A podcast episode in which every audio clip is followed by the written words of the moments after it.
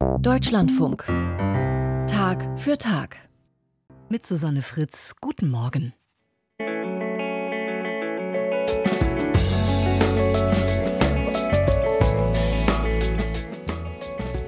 In der von Rom unabhängigen katholischen Kirche Iglesia Filipina Independiente auf den Philippinen gibt es bald eine queere Priesterin. Anders als die römisch-katholische Kirche akzeptiert diese katholische Kirche alle Geschlechteridentitäten, auch in kirchlichen Ämtern. Ein Thema in Tag für Tag.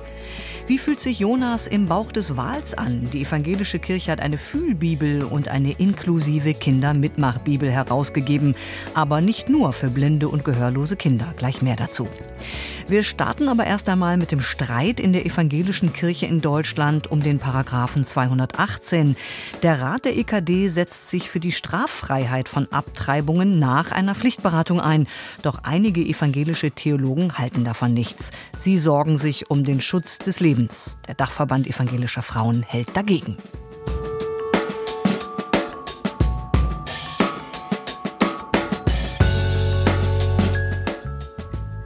Ein Abbruch der Schwangerschaft ist in Deutschland ein Straftatbestand nach 218.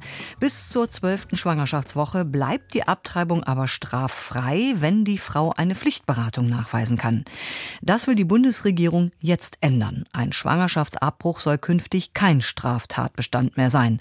Auch die Kirchen sollten sich dazu äußern. Bei den Protestanten hat das zu einem heftigen Streit um das Thema Abtreibung geführt. Michael Hollenbach fasst die Argumente zusammen. Der Paragraph 218 sollte geändert werden. Nach entsprechender Pflichtberatung sollten Abtreibungen künftig straffrei sein bis zur 22. Schwangerschaftswoche. So lautet ein Statement des Rates der EKD, der Evangelischen Kirche in Deutschland. Ernst Wilhelm Gohl, Landesbischof in Württemberg, lehnt diese Position jedoch ab. Weil ich finde, dass durch die derzeit gültige Regelung, dass da ein Ausgleich ist zwischen der einerseits dem Grundrecht zum Leben und dem zweiten Grundrecht auf die Selbstbestimmung und leibliche Unversehrtheit der Frau. Wir demonstrieren durch dieses, dass einfach es um Leben geht, das grundsätzlich zu schützen ist. Ernst Wilhelm Gohl hält nichts von einer Liberalisierung oder gar einer Abschaffung des Paragraphen 218. Es geht natürlich auch um die Signale, die man sendet. Und wenn ich jetzt einseitig auf Selbstbestimmungsrecht der Frau und die körperliche Unversehrtheit einfach die Stärke nach fällt der Schutz des Lebens, verliert da an Gewicht. Das halte ich für fatales Zeichen. Der Münchner Theologieprofessor Rainer Anselm sieht dagegen lediglich minimale Verschiebungen des ethischen Kompasses der EKD. Er kann nachvollziehen, dass sich viele Frauen durch den Paragraphen drangsaliert fühlen. Dem Paragraphen 218 haftet diese Tradition an. Er war geschrieben, um Frauen zu disziplinieren. Daran kann es überhaupt gar keinen Zweifel geben.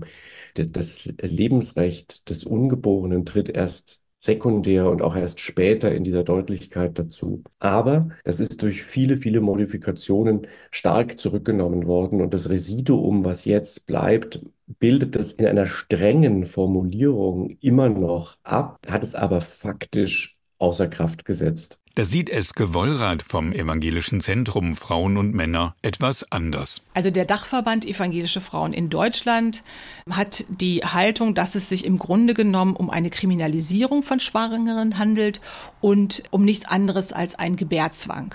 Auch Ernst Wilhelm Gohl weiß um das Damoklesschwert einer möglichen Kriminalisierung durch den Paragraphen 218. Aber in Gesprächen mit Mitarbeiterinnen von Beratungsstellen zum Schwangerschaftskonflikt habe er erfahren, Sie sagen, natürlich ist das das rechtliche Konstrukt, aber für keine der Frauen, mit denen Sie Kontakt haben, ist das das Thema, mache ich mich jetzt hier strafrechtlich schuldig oder nicht, sondern es geht darum, kann ich eine gute Mutter für das Kind sein? Das ist ja die Frage, ums ums geht. Der württembergische Landesbischof kritisiert an der Position des EKD-Rates, dass das Lebensrecht des Ungeborenen in Relation zum Selbstbestimmungsrecht der Schwangeren geschwächt werde. Dem hält Eske Wollrath entgegen. Dahinter steht eine Haltung, die wir nicht teilen, als gäbe es so eine Art von Konstruktion. Auf der einen Seite steht die schwangere Person als Trägerin von Rechten und auf der anderen Seite der Embryo, der nicht für sich selber sprechen kann und infolgedessen der Staat in gewisser Weise für den Embryo eintritt. Das ist eine hm, Konstruktion, die so zwei potenziell gegenläufige Parteien aufmacht. Wir sagen, es ist ein ganz besonderes Verhältnis, zwei in eins. Also der Embryo existiert nicht ohne die Schwangere und ist abhängig von ihr. Und deswegen sagen wir, indem die Rechte der schwangeren Person gestärkt werden, wird auch, da zwei in eins, die Rechte des Embryos gestärkt. Hinter der Auseinandersetzung verbirgt sich ein grundsätzlicher Dissens über die Frage der Deutungshoheit. Der Stellenwert des Embryos wird bestimmt durch die schwangere Person. Die entscheidet, welchen Stellenwert der Embryo hat. Das kann kein Staat machen, kein Gesetz und auch keine Kirche.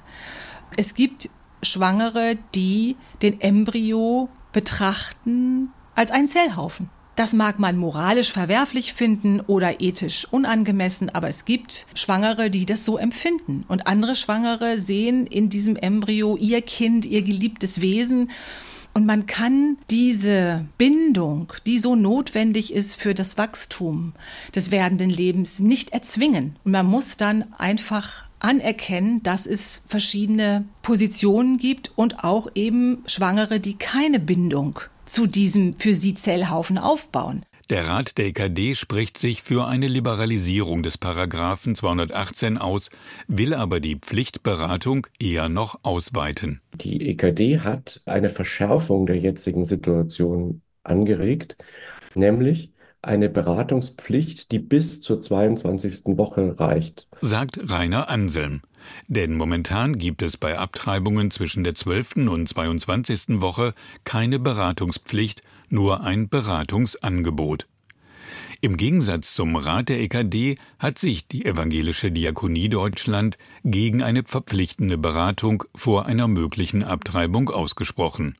Eine Position, die Eske Wollrath von den evangelischen Frauen unterstützt. Weil dieser Pflichtberatung immer so etwas anhaftet wie im Grunde genommen eine Infantilisierung von den Schwangeren, dem gesagt wird, na ja, wir trauen euch das nicht zu, dass ihr eine informierte Entscheidung fällen könnt. Der württembergische Landesbischof Ernst Wilhelm Gohl hat sich gemeinsam mit dem mittlerweile emeritierten katholischen Bischof Gebhard Fürst gegen den Vorschlag des EKD-Rates gewandt.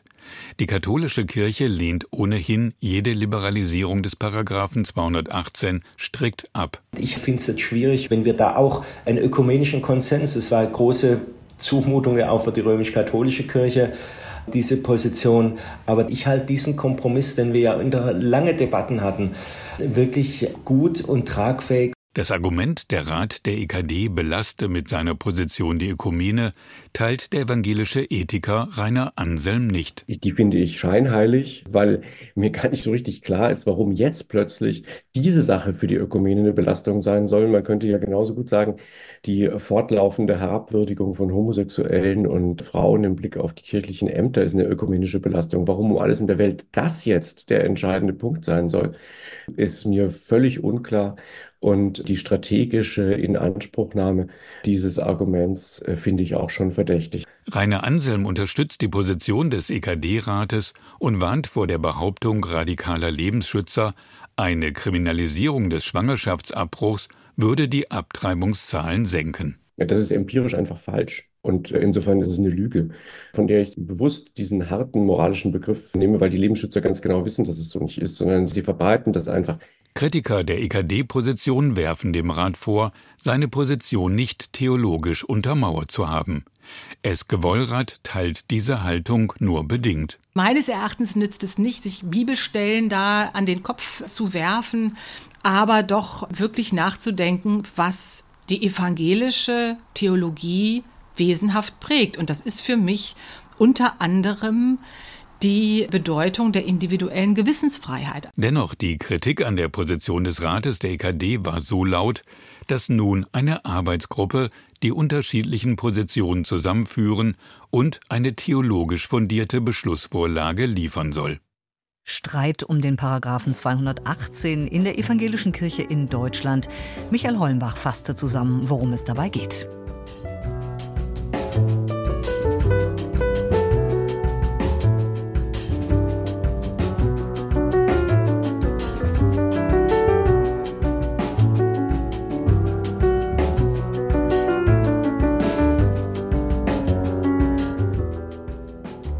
Die Spanier im 16. Jahrhundert auf die Philippinen kamen, da brachten sie auch den christlichen Glauben mit. Bis heute sind die Philippinen neben Osttimor der einzige asiatische Staat mit einer katholischen Bevölkerungsmehrheit. Doch nicht alle sind römisch-katholisch. Einige gehören der unabhängigen philippinischen Kirche an, eine Art katholische Nationalkirche, die den Papst genauso wie das Zölibat ablehnt. Überhaupt spielen philippinische Traditionen in dieser Glaubensgemeinschaft eine größere Rolle und sie ist im Vergleich zur römisch-katholischen Kirche sehr liberal. Jetzt ermöglicht sie sogar einer Transfrau Priesterin zu werden. Felix Hill hat sie auf den Philippinen getroffen. Wowa Ledama ist ganz aufgeregt, wenn sie von ihrer ersten Taufe erzählt. It's actually a nerve-wracking experience for me. I can't believe I am actually trembling during Ich konnte nicht glauben, dass ich das wirklich tue. Ich habe gezittert, weil ich die erste bin. Ich hoffte natürlich, dass alles gut gehen würde. Eine Woche lang hatte ich alles geprobt. Und am Ende kam ein Elternteil zu mir und sagte, das haben Sie richtig gut gemacht. Woba Ledama war erleichtert. Denn bei diesem Termin vor einem Jahr war nicht sie selbst diejenige, die getauft wurde, sondern ein Kleinkind aus der Stadt Bug im Süden der Philippinen. Dort ist Wowaledama seit einem Jahr Diakonin und befindet sich damit auf dem Weg, eine Priesterin zu werden, die es so in der Kirche wohl noch nie gegeben hat. Die 29-Jährige ist Transfrau. Als Kind galt sie als Junge, lebt heute aber als Frau. Ledama gehört der unabhängigen philippinischen Kirche an, einer katholischen Kirche, die nicht dem Papst in Rom untersteht. Ich verarbeite diese Frage für mich selbst noch. Warum sollte ich Priesterin sein, wenn das Christentum so homophob ist? In gängigen Interpretationen der Bibel heißt es, dass alle homosexuellen und queeren Personen Sünder sein sollen. Aber ich will dieses Narrativ ändern. Jede Person kann eine Anführerin sein, egal welche Genderidentität sie hat, solange sie moralisches Handeln vorlebt und vergibt forgiving people. Wowaledamas Kirche, die Iglesia Filipina Independiente, wurde 1902 gegründet mit dem Ziel, ein spirituelles und politisches Gegengewicht zum spanischen Kolonialerbe und der damit eng verbundenen römisch-katholischen Kirche zu bilden. Die Unabhängigkeitskirche wollte Schluss machen mit dem Missbrauch durch die katholische Kirche und viele einfache Filipinos, Fischer, Bauern und Arbeiter schlossen sich an. Das Versprechen war, dass wir unabhängig sein können. Das hat uns Ärger eingebracht. Ein Erzbischof nannte uns Synagoge des Satans. Heute zählt die Unabhängigkeitskirche rund 640.000 Mitglieder. In den überwiegend römisch-katholischen Philippinen ist sie damit eine der größeren unter den kleineren Kirchen. Und dass die Unabhängigkeitskirche fortschrittlich ist, erkennt man auch in der römisch-katholischen Kirche an. Flavi Villanueva etwa, Pfarrer in der Hauptstadt Manila, sagt, Sie waren in Zeiten der philippinischen Revolution und Unabhängigkeit ganz vorne mit dabei. Sie lehnten sich gegen die spanischen Kolonialisten auf und es überrascht mich auch nicht, dass sie nun so einen mutigen, radikalen Schritt machen. Mit dem mutigen Schritt meint Villanueva, dass in der Unabhängigkeitskirche seit sechs Jahren auch Transpersonen Geistliche werden können. Damals erklärten deren führende Geistliche in einem Statement Wir glauben, dass die Kirche auf ihrem Weg zu einer gerechten und friedlichen Welt auf offene Weise alle als Menschen Gottes einschließen muss, mit allen Geschlechtern, sexuellen Orientierungen, Genderidentitäten und Lebensweisen. Wohl überall auf der Welt würde eine Transperson als Geistliche Aufsehen erregen. Im südostasiatischen Land aber ist dies auf eine Weise besonders überraschend. Denn die römisch-katholische Kirche ist ein wichtiger Grund, warum in den Philippinen nicht nur gleichgeschlechtliche Ehen verboten bleiben, sondern auch Scheidungen. Transpersonen können bis heute auch nicht offiziell ihren Namen ändern. An Transpersonen, die Geistliche werden, wäre in der römisch-katholischen Kirche schon gar nicht zu denken, sagt deren Pfarrer Flavi Villanueva. Wenn man die katholische Lehre betrachtet, dann hat Gott Mann und Frau erschaffen. Darüber möchte ich mit niemandem streiten. Wenn jetzt jemand eine Transperson ist, dann heißen wir sie herzlich willkommen. Ich habe auch schwule Freunde, die ich sehr respektiere.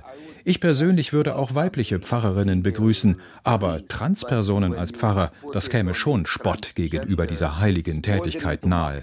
Denn laut Schöpfung gibt es eben Mann und Frau. Außerhalb religiöser Institutionen schaffen es Transpersonen im Land aber immer wieder in exponierte Positionen. Im philippinischen Parlament sitzt eine Transfrau als Abgeordnete. Transpersonen sind auch Unternehmer, Juristen und Bankmanagerinnen. Woa Ledama sagt, in den Philippinen ist es einfacher als anderswo, Transperson zu sein. Ich wurde zum Beispiel von meiner Großmutter erzogen und sie förderte das Weibliche in mir. Später sagte sie meinem Vater, er muss mich akzeptieren, wie ich bin. Und ich wurde respektiert. Als ich dann ein Pflegestudium hinter mir hatte, trug ich Frauenkleidung und ließ meine Haare lang wachsen. Hintergrund ist eine präkoloniale Tradition, die Geschlechter weniger binär einteilt. Die juristisch bis heute bestehende Zweiteilung in Mann und Frau kam mit dem spanischen Kolonialismus und dem Katholizismus. Wowali Dama schlug den Weg in den Klerus ein, als sie von einem Geistlichen angesprochen wurde, ob sie nicht Interesse habe, selbst Priesterin zu werden. Sie überlegte nicht lang und besuchte das Priesterinnenseminar wobei sie dort erfahren musste, dass auch in ihrer Kirche einige Strukturen noch altmodisch und problematisch sind. Im Seminar wurde ich belächelt. Ich musste auch in ein Zimmer für Männer, denn die Einteilungen sind noch binär. Aber die größte Enttäuschung war, dass ich sexuell belästigt wurde. Ich wurde betatscht und geküsst ohne mein Einverständnis. Und als ich den Fall meldete, passierte nichts. Es gab nie eine Strafe für diese drei Personen. Umso mehr betont sie in ihren Predigten die Bedeutung von Gerechtigkeit, insbesondere in Bezug auf Genderfragen. Ich spreche oft über Themen der Inklusion. Da geht es darum, dass wir endlich ein Gesetz verabschieden müssen, das Menschen schützt gegen Diskriminierung aufgrund von sexueller Orientierung oder Genderidentität. Auch die Homo-Ehe wäre wichtig. Und es gibt viele biblische Verse, die sich dazu vorlesen lassen. Das wichtigste christliche Prinzip dahinter, so Wobaledama, sei dabei immer die Nächstenliebe.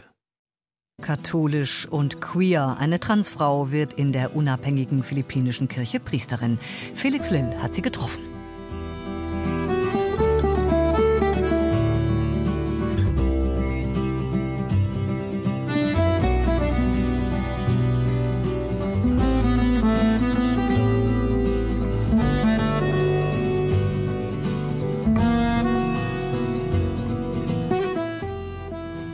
Kindern und jungen Erwachsenen den christlichen Glauben vermitteln, das ist ein wichtiges Ziel auch der evangelischen Kirche in Deutschland. Es geht darum, junge Menschen an die Kirche und die christliche Religion zu binden, um dem Mitgliederschwund entgegenzuwirken.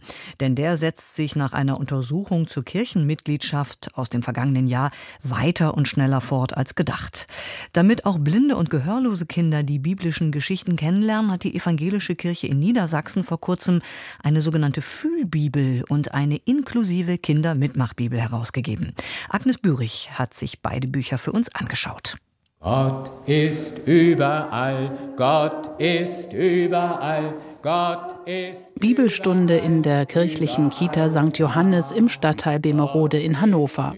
Reinhard Krüger, Religionspädagoge beim Evangelisch-Lutherischen Stadtkirchenverband, begrüßt sechs Kinder mit einem Lied. Christiane Neukirch gebärdet die Worte dazu.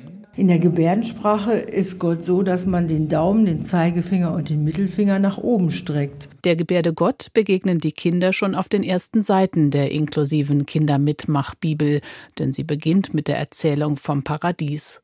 Neben dem Erzähltext sind die Gebärden Mensch und Garten zu sehen. Kleine Fotos zeigen die Position von Händen und Armen. Pfeile in den Abbildungen deuten an, wie sie bewegt werden müssen. 37 Geschichten aus dem Alten und Neuen Testament werden so für Kinder neu erzählt, sagt Reinhard Krüger. Was ganz hochaktuell ist, ist die Esther-Geschichte. Dass es einen Konflikt gibt, erstmal einen urmenschlichen Konflikt gibt, den der Hamann aufkommen lässt und den König entscheiden lässt, das Volk der Juden umzubringen an einem bestimmten Tag. Aber Esther dann auftritt und es erreicht, dass der König auch dann einen zweiten Erlass herausgibt, wo er sagt, die Juden sollen leben. Also es ist keine Schönwettergeschichte, die wir da erzählen, sondern es ist eine Brisanz, die wir aufnehmen, aber für Kinder aufbereitet. Zugleich lernen sie eine neue Sprache, mit der sie auch mit Nichthörenden Kontakt aufnehmen können, sagt Christine Neukirch, die lange in der gebärdensprachlichen Seelsorge gearbeitet hat. Mein Anliegen ist, dass Menschen, die Gebärden brauchen, nicht hinten runterfallen. Die Menschen, die Gebärden brauchen, können sich nicht auf die Hörenden zubewegen. Das können sie eben nicht aufgrund ihres Hörstatus. Aber wir, die wir hören, können uns auf die Menschen, die Gebärden brauchen, zubewegen. Wir möchten einfach, dass möglichst viele Menschen die Scheu vor Gebärden verlieren und die Freude am Gebärden entdecken. Inklusion bedeutet mit einbeziehen, Gemeinschaft von Menschen mit und ohne Behinderungen. Das ist auch das Ziel der Fühlbibel, die der Dachverband der evangelischen Blinden und evangelischen Sehbehindertenseelsorge, kurz DBSS, herausgegeben hat. Auf dem Buchcover steht die Geschichte von Jona in Blindenschrift sowie mit großen gelben Buchstaben. An der Seite steckt eine Holzfigur zum Herausnehmen, sagt Barbara Brosius, theologische Referentin beim DBSS. Es ist ja die Geschichte von Jona, das ist eine kleine Puppe mit einem Holzkopf und einem Filzumhang und diese Puppe kann man rausnehmen aus dem Buch und die wandert dann durch das Buch, so wie Jona durch die Geschichte wandert. Und ansonsten kann man auf der Titelseite noch den Fisch sehen, der in der Geschichte ja sehr wichtig ist von Jona. Und den kann man nicht nur sehen, sondern nehmen Sie die Finger, fühlen Sie rüber, den kann man auch fühlen. Damit Menschen mit und ohne Sehbehinderung die Geschichte zusammen lesen können, steht der Text sowohl in tastbarer Blindenschrift sowie in gedruckter Schwarzschrift auf jeder Seite. Dazu kommen Ereignisseiten, auf denen Kinder ausklappbare Bestandteile erfühlen können, etwa die Fahrt von Jona in einem Schiff über das Meer. Das ist eine Doppelseite mit einer Folie. Man kann sie jetzt hier hören. Das ist das Meer. Und dann haben wir ein taktiles Schiff, was man ausklappen kann mit Segel. Man fühlt die Masten, man fühlt das Schiff selber. Jetzt kann die Puppe in das Schiff einsteigen. Also ich kann mit der Puppe hier reingehen. Der Jonah ist aufs Schiff gegangen. Und dann haben wir das Meer und dann kann man, wie in der Geschichte das ja vorkommt, das wird dann Sturm und es wird Meer und dann kann man dazu die Geschichte erzählen. 200 Exemplare der Fühlbibel sind erschienen, dank tatkräftiger Unterstützung von Ehrenamtlichen und finanzieller Unterstützung durch Stiftungen und zwei niedersächsische Landeskirchen. So kann die Fühlbibel für 60 Euro angeboten werden, obwohl der Herstellungspreis mehr als dreimal so hoch ist. Und der Erfolg gebe ihnen recht, sagt Pfarrer Andreas Czarnowski von der Hildesheimer Blindenmission, die ebenfalls am Projekt beteiligt war. Innerhalb eines halben Jahres ist bereits mehr als die Hälfte der Auflage verkauft worden. Das große Problem, was Eltern haben, wenn sie gemeinsam mit ihren Kindern Bücher lesen, dass der Markt so klein ist, sodass viele Eltern, ich denke schon über viele, viele Jahre, schon immer für ihre Kinder selbstgestaltet Bücher gemacht haben. Das ist gut, denke ich mal, wenn es auf das einzelne Kind gezielt ist. Aber natürlich wünscht man sich auch, dass es dann eine gewisse Professionalität hat und natürlich dann auch einen größeren Verbreitungsgrad findet für die blinden Kinder. Das Verständnis dafür, was Menschen mit Behinderungen brauchen, hat durch die Inklusion zugenommen. Jetzt sei es wichtig zu vermitteln, dass auch die Sehenden vom gemeinsamen Lesen profitieren können, sagt Barbara Brosius. Es geht jetzt nicht darum zu sagen, ah, guck mal, da sind unsere armen, kleinen, behinderten Kinder im Kindergarten, die dürfen jetzt auch mal mitmachen, sondern es ist für beide gemeinsam spannend, sich das Buch zu erarbeiten. Und auch sehende Kinder erleben viel, viel mehr, wenn sie mit ihren Fingern dieses Buch sich anschauen. Die evangelische Kirche hat eine Fühlbibel und inklusive Kinder-Mitmachbibel veröffentlicht. Agnes Bürich hat sie für uns angeschaut. Das war Tag für Tag an diesem Mittwoch mit Andreas Mein in der Redaktion. Nach den Nachrichten kommt die Sendung Agenda. Da geht's bei Dörte Hinrichs um Lebensmittelverschwendung und die Frage, ob wir heute sorgsamer mit Nahrungsmitteln umgehen. Bleiben Sie am besten auch heute Abend noch dran, denn von 20.10 Uhr bis 20.30 Uhr kommt unser Feature aus Religion und Gesellschaft mit dem Titel Ein Kniefall vor der Dorfkirche, Lionel Feiningers mystischer Expressionismus. Ich heiße Susanne Fritz, vielen Dank fürs Zuhören und bis bald.